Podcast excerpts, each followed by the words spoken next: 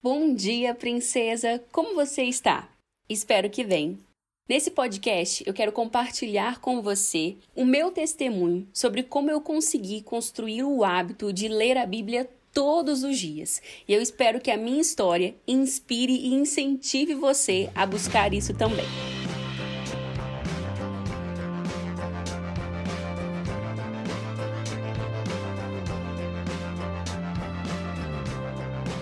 Não sei se vocês vão conseguir ouvir, mas eu estou gravando esse podcast durante um período de chuva. Eu não queria deixar esse episódio para depois, porque ele é muito especial para mim. Então, se vocês ouvirem aí um barulhinho de chuva de fundo, é por isso, tá bom? Mas pode ser que vocês não ouçam também na hora da edição. Vamos ver. Mas enfim, né? Vamos ao conteúdo desse podcast. Sinceramente, eu não sei quantas vezes eu tentei começar a ler a Bíblia e acabei falhando. Foram várias tentativas. Algumas vezes eu escolhi planos de leitura, mas acabei falhando. Outras vezes fui lendo aleatoriamente, um livro aqui, um livro ali, mas eu não conseguia construir um hábito diário, sabe? Um ritmo. Era muito difícil para mim. E olha que eu não tinha problemas com leitura. Eu gosto de ler desde muito criança e durante a adolescência eu desenvolvi o hábito da leitura. Então, eu sempre leio muito e durante a faculdade eu desenvolvi mais ainda esse hábito de ler, né, e ler várias coisas ao mesmo tempo. E além disso, além de não ter esse problema com leitura, desde pequena eu cresci num lar cristão, então eu reconhecia a importância da Bíblia. Eu cresci ouvindo o quão importante a Bíblia era e eu sempre fui estimulada a ler a Bíblia. Minha mãe sempre ficava cobrando, aí, já leu sua Bíblia hoje? Mas ainda assim, apesar de todos esses pontos positivos, né, e todos esses pontos que me induziam a ler, ainda assim eu tinha dificuldade em criar uma frequência, uma constância na leitura da Bíblia ao longo da minha vida, a Bíblia sempre esteve presente, sabe?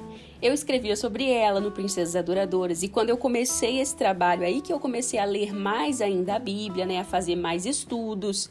Eu também li alguns livros bíblicos aqui e ali, mas eu não conseguia sentar e ler a Bíblia assim regularmente todos os dias. E eu não conseguia, por exemplo, ler a Bíblia dentro de um plano anual. Eu até tentava, mas eu não conseguia. E olhando para trás, eu consigo perceber algumas desculpas que eu usava para justificar isso. Uma delas foi a falta de tempo, principalmente quando eu estava na faculdade. Na verdade, nos anos finais ali do ensino médio e durante toda a minha vida acadêmica, hoje eu percebo que essa era uma das minhas maiores desculpas. E eu achava que quando eu acabasse a faculdade ou lá na época da escola, quando eu terminasse a escola, eu ia ter mais tempo.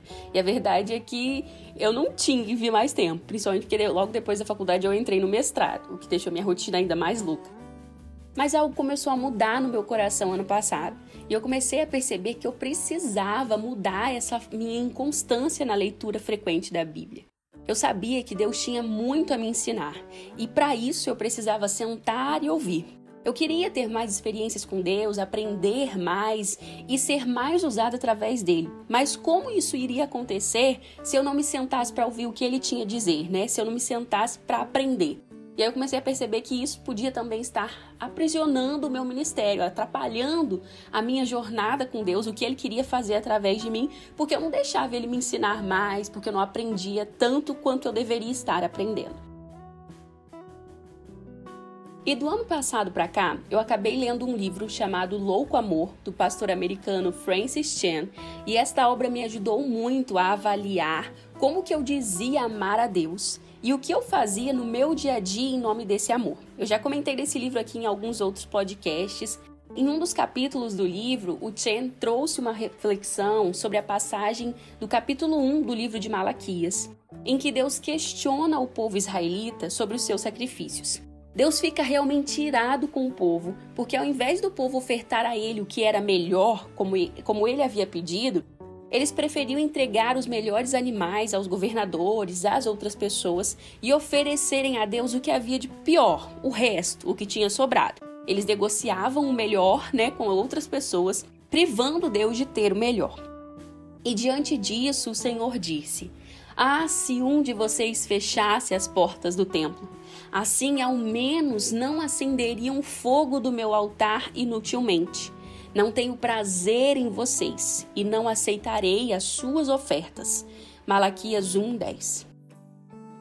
Você pode ouvir um pouquinho mais sobre essa reflexão no episódio 62, chamado Deus não precisa de restos. Mas deixa eu relembrar essa passagem porque realmente ela mexeu muito comigo. Porque ela me fez pensar no que eu estava oferecendo a Deus.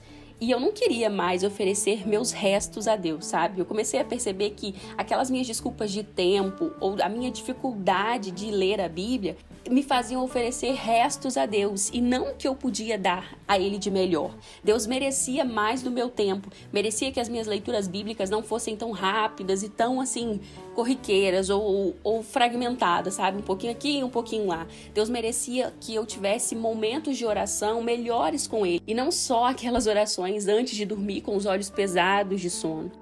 A minha rotina era puxada, era, e agora é mais ainda, porque eu estou no meio do mestrado, no meio da minha pesquisa, e as coisas estão ainda mais corridas. Virada, né, de 2019 para 2020, eu percebi que eu precisava encontrar tempo na minha rotina para Deus, e eu precisava encaixá-lo na minha rotina, porque ele precisava ser a minha prioridade. Se eu o amava tanto, eu precisava demonstrar isso através da minha rotina diária.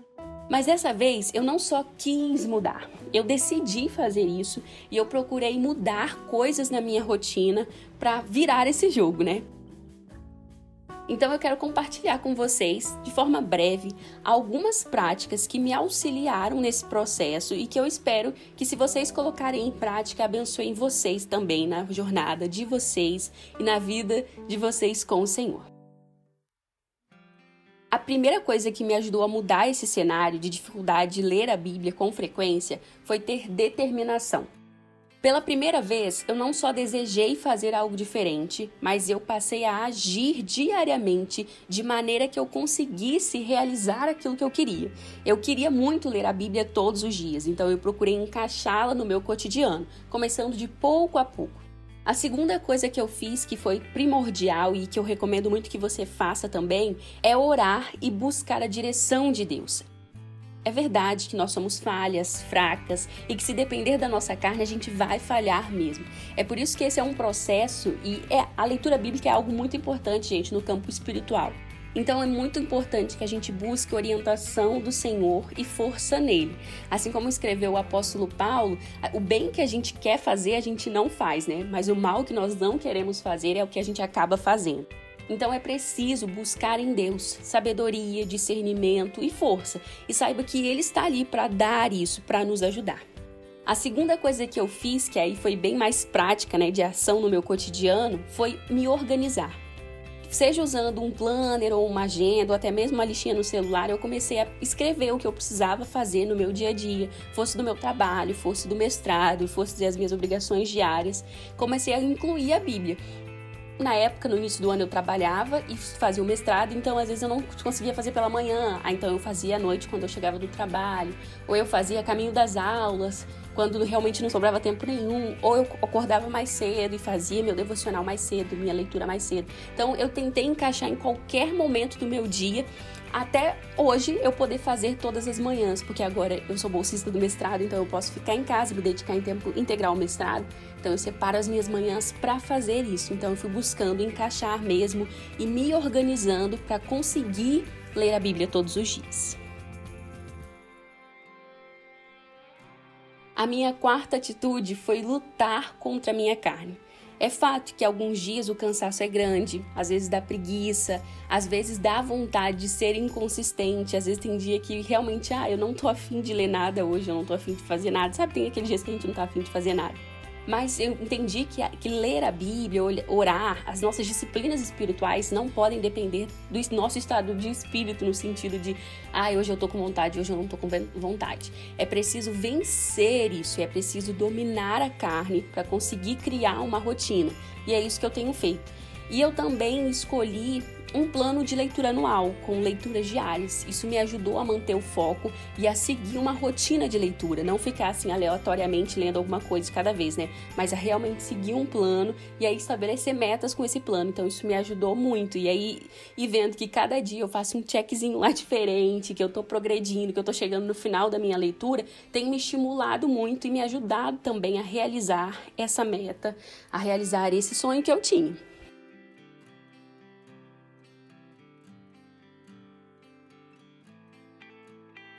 A sexta coisa que eu fiz que me ajudou muito foi recorrer a outras fontes.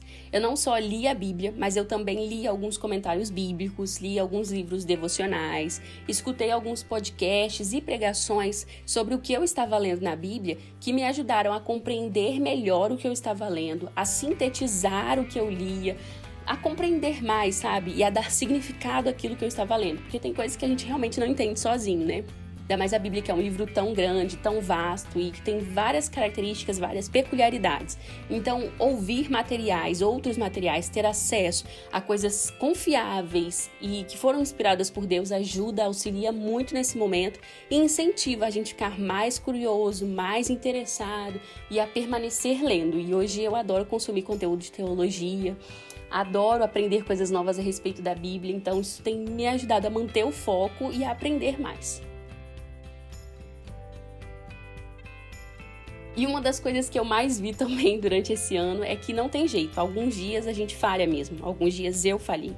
Teve alguns meses que eu tive muitas coisas para fazer, muitas coisas novas, assim, em relação a projetos novos, que acabaram atrapalhando a minha rotina, a minha agenda. E isso fez com que eu ficasse atrasada alguns dias, às vezes atrasada um mês de leitura. Mas ao invés de jogar tudo pro ar e desistir e falar assim, ano que vem eu tento de novo, eu fui correndo atrás e lendo, e alguns dias lendo mais uma coisa, mais uns capítulos para voltar, né, à rotina para não perder aquilo. E hoje eu percebo que isso me ajudou muito a não perder o foco a continuar e hoje eu não consigo ver a minha rotina mais sem esse momento. Então eu percebi que realmente é, a construção de hábito, do hábito não é uma coisa que acontece do dia para a noite. Demanda esforço, demanda força de vontade, empenho. Então vai ter dia que a gente vai falhar, mas é uma coisa que a gente precisa construir aos pouquinhos. E agora eu já estou quase terminando o Novo Testamento, então valeu a pena. Então, com esse podcast, eu quero te mostrar, te incentivar que é possível você mudar. É possível você vencer as dificuldades que te impedem de ler a Bíblia, sabe? O que você precisa é ter determinação, colocar isso como um foco e buscar direção em Deus para você mudar isso na sua rotina. E não adianta querer fazer tudo da noite para o dia é aos poucos mesmo. Eu li uma vez que para você construir um hábito, você precisa realmente fazer aquilo, aquele hábito novo pelo menos 30 vezes, pelo menos 30 dias seguidos, para você começar a construir aquele hábito. Então, realmente é uma coisa que demanda tempo, é uma coisa que você precisa fazer com paciência, mas faça, porque valerá a pena. Então eu espero que isso te incentive, que a minha história te incentive de alguma maneira e que você priorize esse momento na sua vida, porque ele é muito importante e porque nós precisamos dele. A Bíblia é um alimento do qual o nosso espírito necessita. Nós não podemos nos privar desse alimento. Vou encerrar logo para esse podcast não ficar muito grande, que eu acho que ele já tá grande. Mas enfim, eu espero que Deus as abençoe, as inspire e fale tremendamente com vocês através das Sagradas Escrituras. Um beijo, até a próxima e, se Deus quiser, nós nos encontramos amanhã. Um beijo, tchau, tchau.